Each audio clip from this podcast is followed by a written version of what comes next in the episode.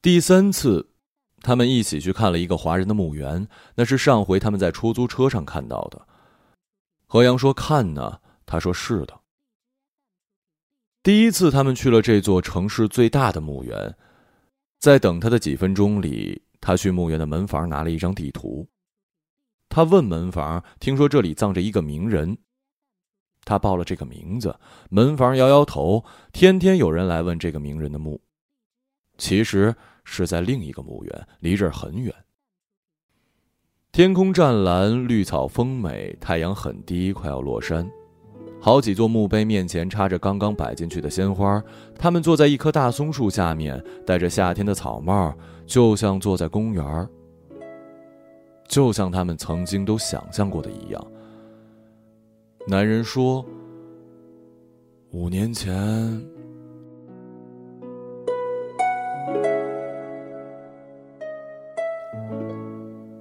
这成了他们唯一的话题。五年前究竟发生了什么？”女人说：“原来是这样。五年前。”说着说着，女人摘下了草帽放在腿上。当时我以为，我明白。你怎么可能明白？我的确明白。他把手搭在他的草帽，全当是握住了他的手。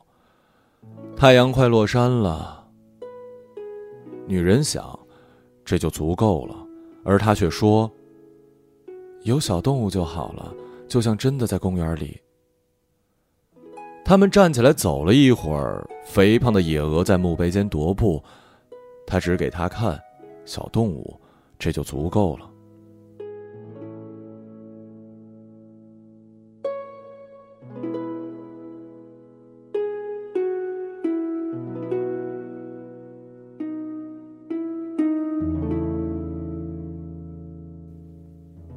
第二次，他们在河阳的厨房里吃了饭，在他的沙发上坐了很久。他们说：“五年前。”是的，五年前。临近午夜，男人说：“要不要出去散个步？”走啊。他们就又到了那个墓园，不是上次那个，是紧挨的另一个。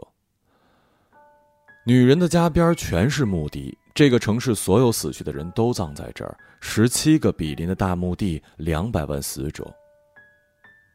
他们从草坪上走过去，有点陡，他不得不拉住了他的手，因为墓园的大门已经锁了。在黑暗中，他们相互指点着阴影里的雕塑，那些圣母跟天使。他们说，不知是雕刻工艺是否精细，是否栩栩如生。坐一会儿吧，可以看看月亮。接近满月了。然而草地上湿漉漉的，不知是露水还是夜间的自动喷水。他们就在草地上站了一会儿，望着山丘上的信号塔，望着月亮。他指给他看，月亮周边一圈彩色的光环，像一个圆形的彩虹。这是什么？是云吗？就像小时候那样，事事都问他。男人就在墓地里拿出手机的谷歌，然后告诉他这是月晕。月亮的光线透过高而薄的白云，受到六角形冰晶折射形成的光圈。他告诉他，月晕预示着要刮风。他指点给他看那一圈月晕的一个小缺口，缺口的方向便是刮风的方向。女人看看月亮，又看看他。真遗憾，不能天天这样。他不想，他也不想继续走了一段。看，一只小兔子。他拉起他的手奔过去，因为女人最喜欢兔子。走近了，发现不过是一张巨大的浅色叶子。他只好说他喜欢这条路，特别是回头看去，蜿蜒曲折的样子。是啊。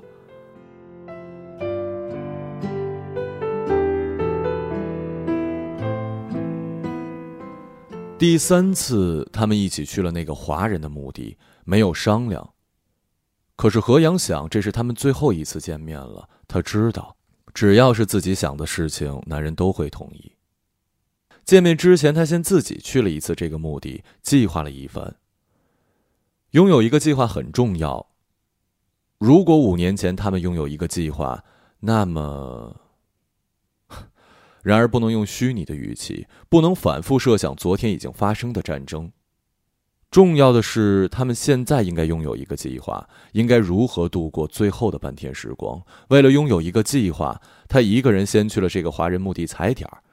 他听说风水很好，不过就像所有跟华裔联系在一起的地方一样，这显得破败。草地疏于修建，道路狭小坑洼，没有办公室。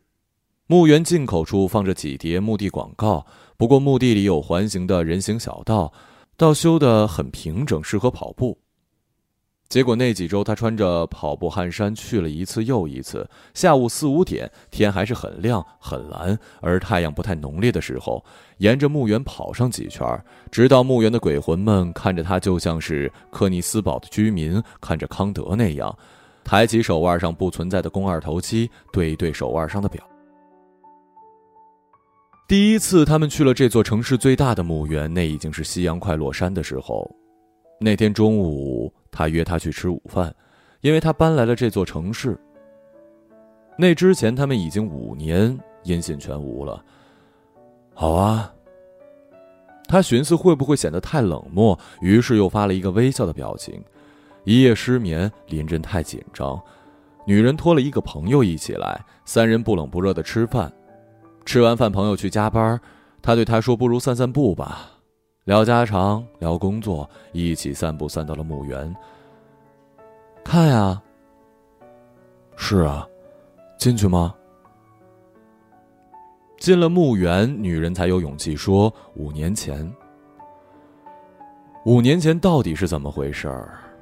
他们坐在一大片的草地，天气很好，阳光很暖。草地的正中央立着三个小小的十字架，上面刻着。睡在这里的是1940年到1941年间因市政府命令搬迁于此的3万9307个天主教徒，在上帝的爱护下长眠。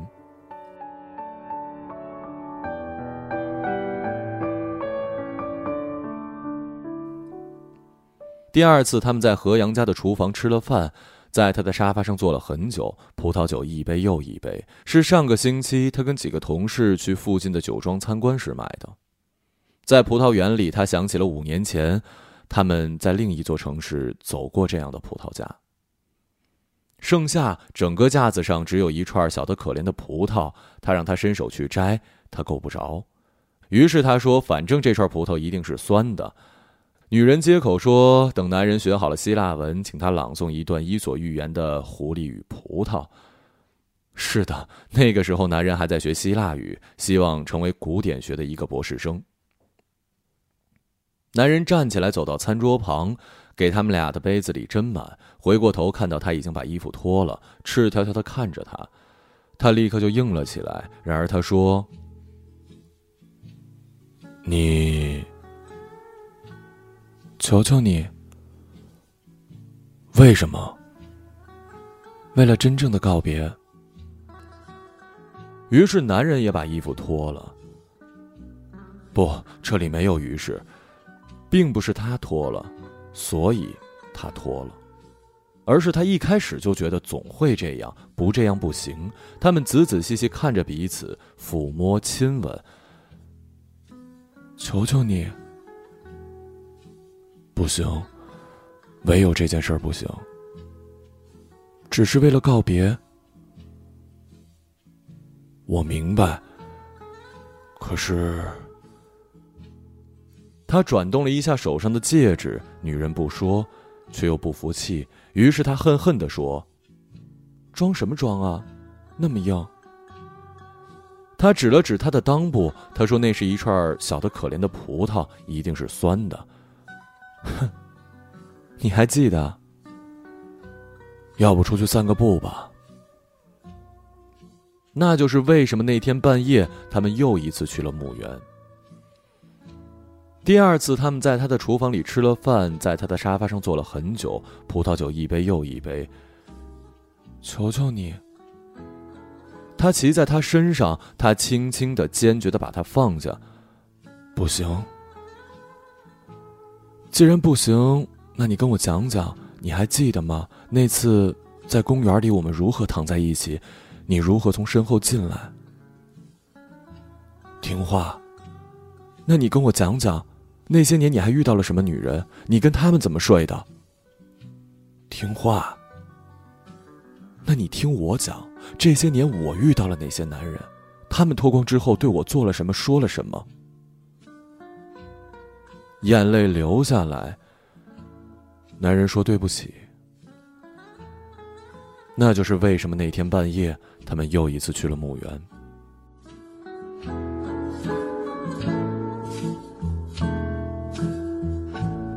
第二次，他们在他的厨房里吃了饭，在他的沙发上坐了很久，葡萄酒一杯又一杯。他想跟他说。时间可以掉头，时间其实凝固在那儿，凝固在了他们相遇的那一刻。时间可以跳出时间之外，时间可以跟时间并行。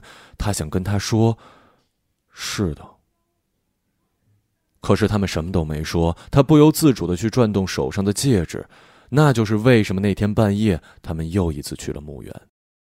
几周以来，何阳天天去那个华人墓园跑步。眼角瞥过几万个墓碑，他想：“好吧，如果我能为这些人而哭，我就能放下他。”他读墓碑上的字都是繁体中文外加拼音，有些是汉语拼音，有些是韦氏拼音，有些上着燃尽的红烛跟香。他读生卒年月，看姓氏，猜测死者的籍贯、人生的际遇。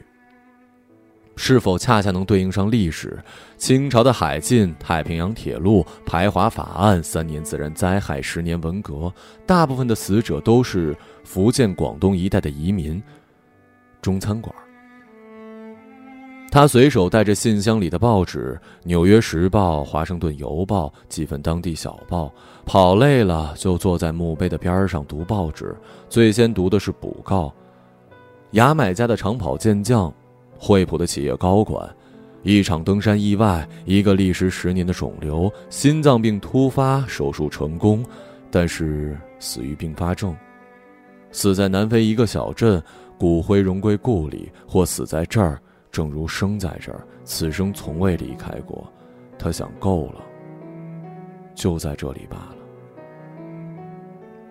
第三次，他们一起去了华人的墓园，那是假期前的最后一个周末。这个假期，他要回国探亲，而男人会出远门旅游。快结束了，快结束了。沙漏正在流进时间之外的时间。这座移民城市越是城郊，越是荒僻的路，一律是西班牙的名字。比如墓地的这条路，就是西班牙语“皇家大道”。女人说：“一百多年前，这里不是墓地，墓地散布在这座城市的市中心，星星点点。结果地价越来越贵，市政府通过一条法律，禁止市中心再营造新的墓园。”他说：“可是地价仍然在涨。”于是又过了几年，一条新的法律把所有市区的墓地迁到了这个偏僻的郊区。好在原先那些墓地上伫立起亮堂的办公室跟商铺。他指指脚下。两百万人，你能想象这里的青草地下躺着两百万死者吗？这是他们第二次安息。就像纽约一样，曾经曼哈顿市中心的墓地也都一律搬迁到了布鲁克林跟皇后区。是啊，我学到了一个新的单词，“死者之城”，指的就是这样的地方。一百多年前，这里不是墓地的时候，曾经是拳击场，声名远播，举办过世界拳王大赛，两个世界重量级冠军从这里走出来过。当然了，是老冠军败给了更新的年轻冠军。年轻的世界冠军开始全国巡演。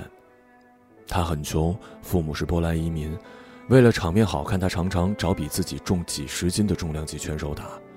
在上场之前，他幻想对手刚刚侮辱了他的妈妈。以此让自己怒气冲天，一拳击败对手。后来他被一个抢劫他的仆人开枪打死，二十四岁，运回了老家底特律。参加葬礼的乡亲人山人海。下一次底特律再有这样的热闹葬礼，是几十年后亨利·福特的死。然后他们沉默了很久，只是一味的走路，停下来看看墓碑，想讲什么又没有说出口。话讲完了，男人点头。真遗憾，除了遗憾，我们之间也没什么剩下的了。他们走到一块新的墓碑，上面没有刻字。他说：“就在这儿吧。”他有点疑惑。就在这里吧。好，你保重。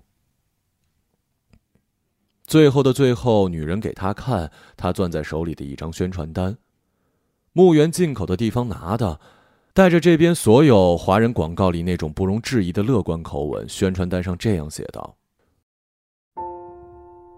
坟墓入土型，埋葬定价六大要素。所有入土型坟墓都有六大基本要素，决定了他们最后的价格。这些要素包括了墓园埋葬所有花费。当你挑选价格时，综合考虑所有要素是很重要的。常有的情况是你得到的报价只包括坟墓，仅含这个物理位置。乍一看，这个报价很便宜。但这往往是不全面误导人的。当你在为坟墓价格做调查的时候，一定要确保你得到的报价包括以下所有要素：物理空间，用来埋葬土地的物理大小；护理基金，放入信托基金中用于墓园的未来维护费用，包括除草、浇水费、道路维护费、花瓶费等等；人工。各类人工费用包括开掘墓坑费、葬礼中等待费、葬礼后把坟墓放入坟坑费用、合拢坟墓、替换土壤跟草籽费用、档案、文档跟记录的管理费用、棺材。如今大部分的墓园都强制要求遗体必须放在一个木质的盒子或者是封口的墓穴里。纪念品。包括雕塑、纪念标志等费用。只有当你确定你得到的报价是完整的，你为家人挑选的坟墓才不会带来任何的财务惊喜。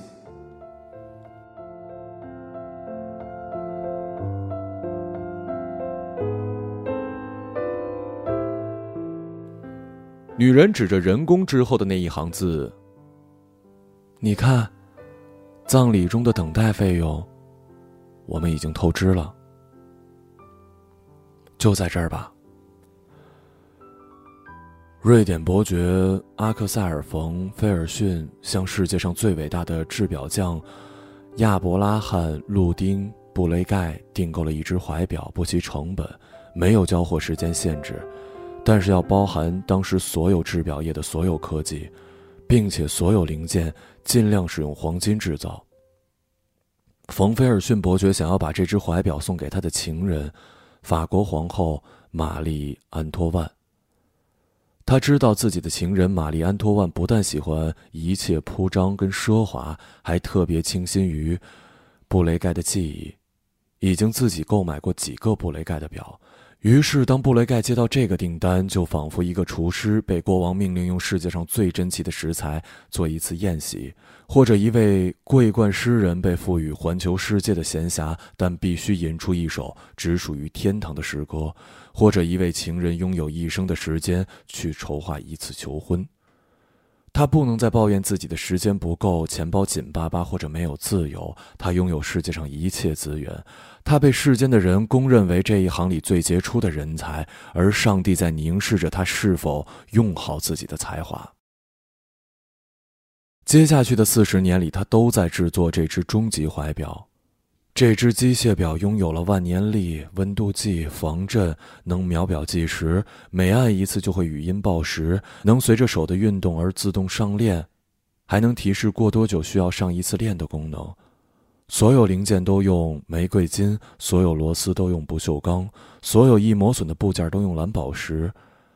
在制表的第十年，玛丽托安万皇后被巴黎人送上了断头台。在制表的第二十七年，冯菲尔逊伯爵被瑞典暴民活活打死在了一场葬礼之上。在制表的第四十年，钟表匠自己死了，他的儿子接过了这个早已无人认领的订单，又工作了四年。四十四年之后，玛丽安托万皇后的怀表终于完成。我想问的是。为什么年轻的情人冯菲尔逊伯爵没有为这只表设定任何时间期限？他当然不知道大革命即将发生。即使如此，他难道不怕十几年、几十年过去，少华已逝，佳人已老？为什么在玛丽皇后被送到断头台之后，这个订单没有停下？为什么世界上前无古人后无来者的钟表匠没有去问冯菲尔逊伯爵还要不要继续制作这只怀表？为什么他直到生命的尽头都没有完成这只表？为什么他的儿子明知道事情的来龙去脉，仍然接过这个订单？我想问的是，这是不是就足够了？知道这只表曾经存在过，尽管希望它存在的那三个人都没有看到它的完成，这是不是足够了？又过去了两百年，布雷盖创立的钟表品牌宝玑已经被便宜的时尚表斯沃琪收购。然而有一天，他们决定复制一次玛丽托万怀表。他们决定完全按照当时留下来的图纸，决定运用这个世界上最好的材料，并决定跟当时一样不计工本。历时四年，他们完成了这只表，并且把它放在了一个精美的木匣里。为了做这个木匣，他们砍倒了凡尔赛宫的一棵橡树。两百多年前，这是整个宫殿里玛丽安托万皇后最喜欢的树。好天气的下午，他坐在这棵橡树下休息。他摘下草帽放在腿上，然后他回过头对冯菲尔逊伯爵说：“如果有小动物就好了。”这是不是就足够了？如果他剥夺了体面的葬礼，为他设计的表却躺进了他最喜欢的树，是不是这就足够了？女人说：“就在这里吧。”我想读给你听狐狸跟葡萄的故事。清早上，火车站，长街黑暗无行人，卖豆浆的小店冒着热气。就到这里吧。告别等于死去一点点。一生只够爱一个人。从前的锁也好看，钥匙精美有样子，你锁了，人家就懂了。